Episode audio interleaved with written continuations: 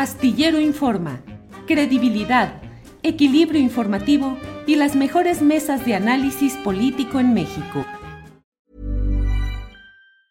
A lot can happen in three years, like a chatbot may be your new best friend. But what won't change? Needing health insurance. United Healthcare Tri Term Medical Plans, underwritten by Golden Rule Insurance Company, offer flexible, budget friendly coverage that lasts nearly three years in some states. Learn more at uh1.com. I'm Sandra, and I'm just the professional your small business was looking for. But you didn't hire me because you didn't use LinkedIn jobs. LinkedIn has professionals you can't find anywhere else, including those who aren't actively looking for a new job but might be open to the perfect role, like me.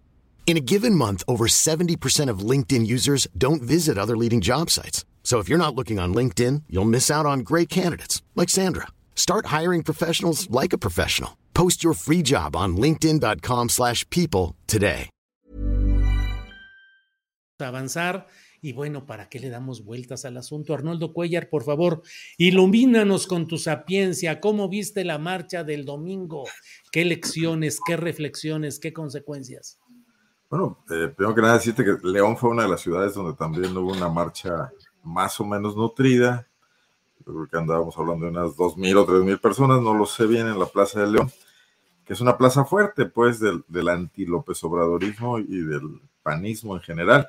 Vino Julián Levarón, creo que estuvo por acá, no sé por qué hasta acá se vino a manifestar, pero sí hicieron un ruidito también.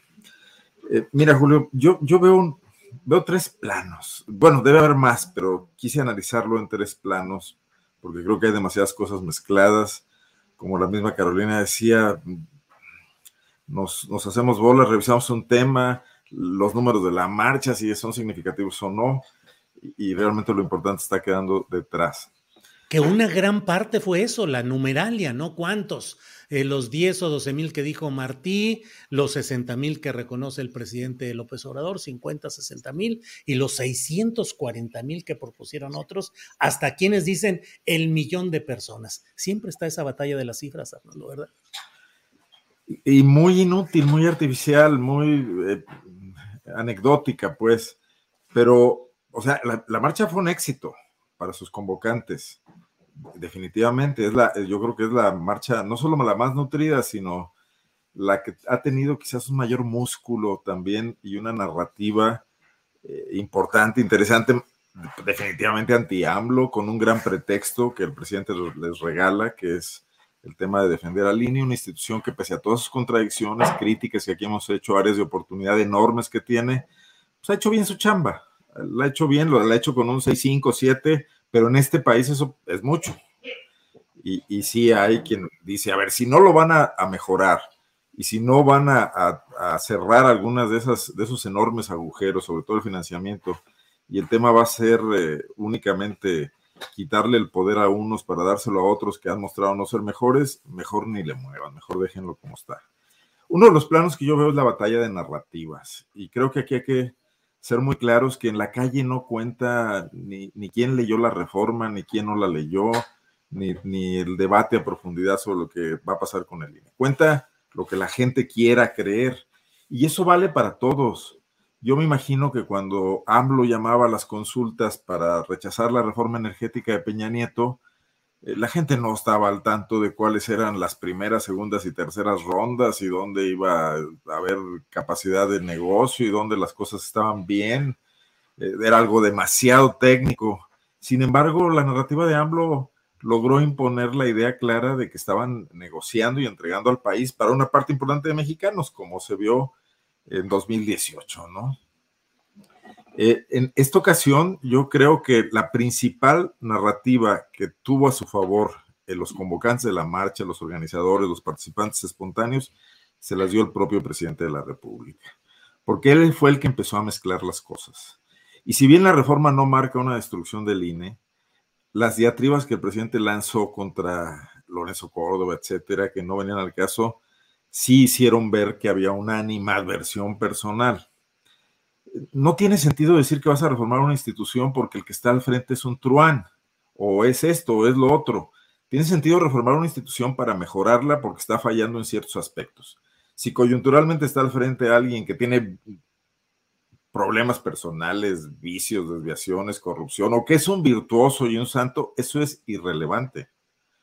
porque estamos hablando de estructuras políticas, de estructuras institucionales, ¿no?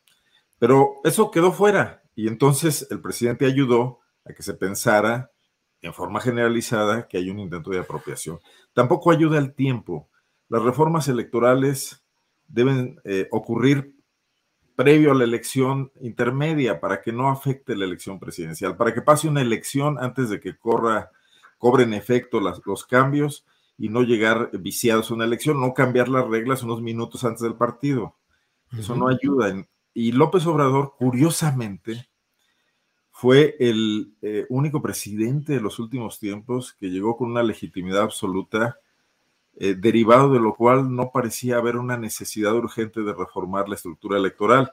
No así Calderón, no así Peña Nieto con el tema del escándalo financiero del, del Monex, etcétera, donde ellos, urgidos de legitimidad, cedieron ante los reclamos de la oposición derrotada y considerado, considerada malamente derrotada por ella misma y por muchos mexicanos, tuvieron que entrarle a esa reestructuración, que al final del día no tapaba los agujeros que se querían porque llegaban las cámaras, entraban las negociaciones, entraban los Manlio Fabios Beltrones, las Silvesteres Gordillos, y ahí pasaba de todo, ¿no?